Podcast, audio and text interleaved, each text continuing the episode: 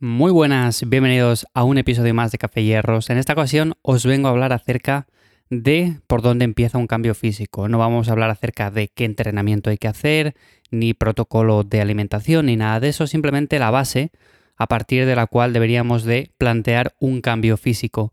Y todas aquellas personas que estéis interesadas en ir ganando masa muscular con el tiempo, ir perdiendo grasa, esto os interesa porque muchas veces empezamos la casa por el tejado y lo que ocurre es que nos damos cuenta muchas veces tarde de que tenemos que retroceder ciertos meses hacia atrás para empezar de manera correcta. Así que vamos a hablar por dónde empieza un cambio físico. Como siempre ya sabéis, os recuerdo que yo soy Iván Yamazares, me encontráis en ivyamazares.com. Ahí podéis ampliar este episodio y si queréis ganar masa muscular o perder grasa, como digo, os puedo echar una mano. Así que tenéis los enlaces en las notas del episodio. Y lo dicho, ¿por dónde empieza un cambio físico? Bueno, pues para mí hay ciertos puntos que son súper relevantes, los más importantes de todos, y el primero de todos, si tuviera que decir uno, sin duda alguna me quedaría con la adherencia.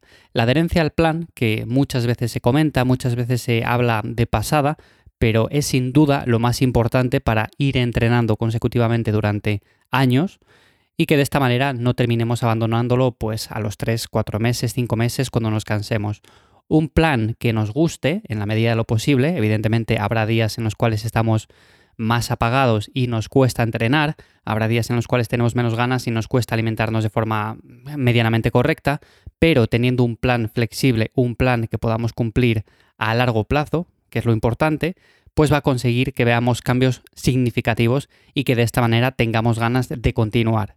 Así que sin duda alguna, si tenéis un plan que, por ejemplo, a día de hoy no os apetece ir a entrenar, no os gustan los ejercicios, el tema de la alimentación lo mismo, si vemos que estamos haciendo una serie de comidas o una distribución que no va con nosotros, que no nos gusta nada, bueno, pues eso hay que cambiarlo radicalmente y hay que intentar hacer un plan que por lo menos se adapte un poco más. Ciertos ejercicios, la distribución semanal, los días que entrenamos, el volumen, el número de comidas, todo eso es súper importante. Yo, por ejemplo, en mi caso personal, ahora mismo estoy entrenando cuatro días a la semana, tengo una alimentación muy flexible en la que no me importa incluir alimentos que consideramos que no son súper nutritivos, pero que no pasa absolutamente nada. El restante de la alimentación es correcta.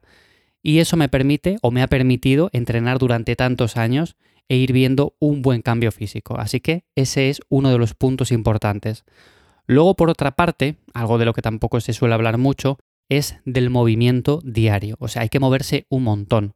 A día de hoy tenemos trabajos muy sedentarios, trabajos de oficina en los que pasamos mucho tiempo sentados. Por ejemplo, yo ahora mismo estoy grabando este episodio y estoy sentado delante del ordenador grabándolo con el micrófono. Entonces, claro, al final pasamos muchas horas delante de una pantalla y es importante salir a dar paseos, salir a hacer, por ejemplo, un poco de cardio, movilizar un poco toda la musculatura, ya no estoy hablando, por ejemplo, de entrenar fuerza, que esa es la base, sino sencillamente de complementarlo con una actividad un poco más liviana, como puede ser un cardio de baja intensidad. Eso lo puedes hacer en una elíptica, lo puedes hacer caminando simplemente, dando paseos, en una bicicleta, lo puedes hacer saltando un poco la comba, aunque eso sería un cardio un pelín más intenso del que estamos hablando. Pero bueno, la idea es que a lo largo del día, cuando termine, tengas una percepción de que te has movido bastante, o sea, de que no has pasado mucho tiempo mirando una pantalla o sentado en el sofá. O sea, no hace falta contar los pasos, no hace falta que tengamos una aplicación que nos diga, bueno, pues te faltan X pasos para completar tu objetivo diario.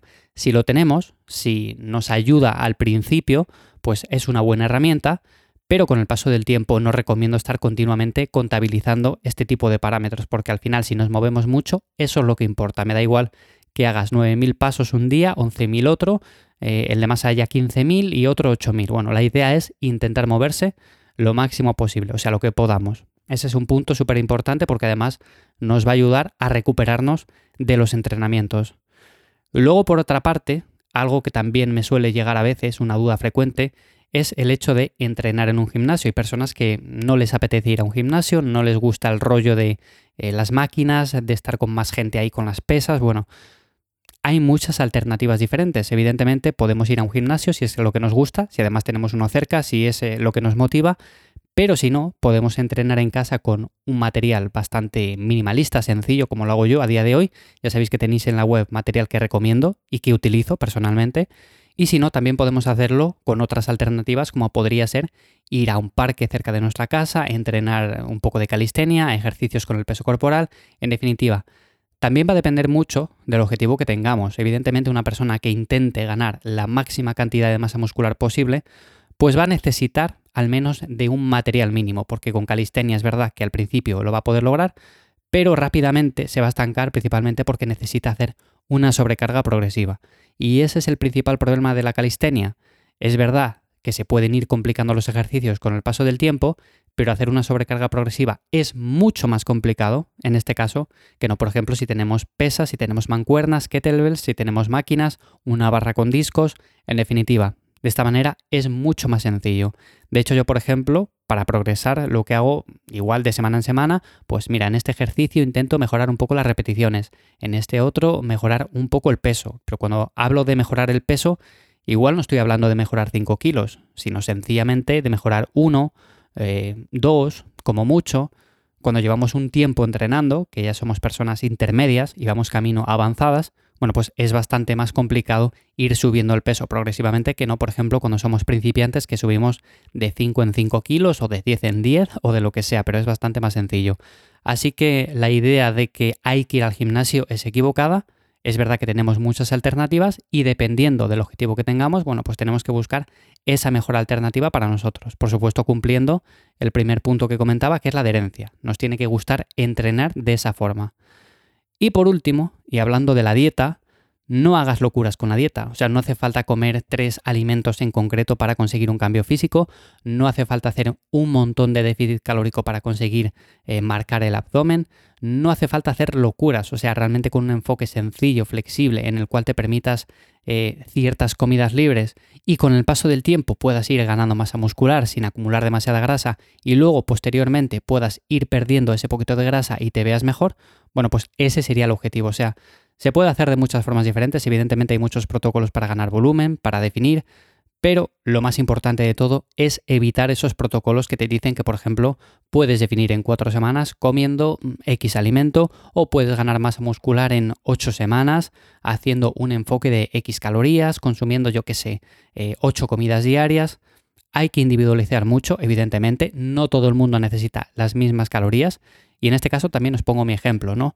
Yo soy una persona que con tres comidas diarias sube perfectamente de peso sin necesidad de hacer ninguna comida más y por ejemplo cuando estoy definiendo puedo hacer o esas mismas tres comidas o sencillamente juntarlo todo en dos. Normalmente hago tres por comodidad porque me viene bien a lo largo del día.